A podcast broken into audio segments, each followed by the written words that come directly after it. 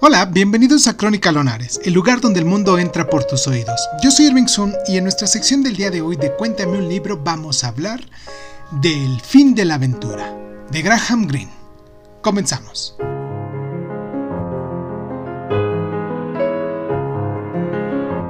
Esta novela, ambientada en Londres durante y después de la Segunda Guerra Mundial, es la atormentada historia de una aventura amorosa entre el novelista Maurice Bendrix y Sarah Millers, una mujer casada, donde los enamorados se conocen en una fiesta y se liberan mutuamente de los límites del deber y la infelicidad. La relación continúa varios años con el trasfondo de Londres durante el Blitz.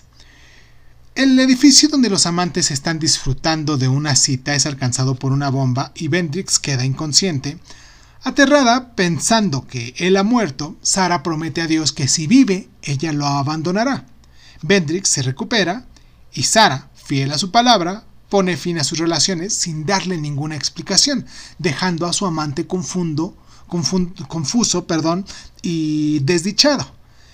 Y suponiendo que lo ha dejado por otro hombre, solo unos años después descubre la apasionada promesa que Sara le hizo a Dios.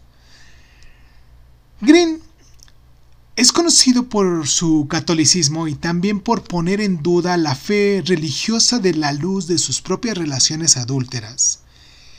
Esta es la más autobiográfica de todas las novelas de este autor, probablemente basada en su propia aventura durante la guerra.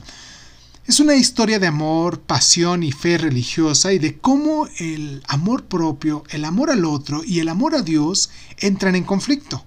La tensión que invade el fin de la aventura surge de la interacción de duda y fe y el mensaje subyacente de Green que nos dice que el amor y la pasión humanos son inadecuados para aliviar el sufrimiento.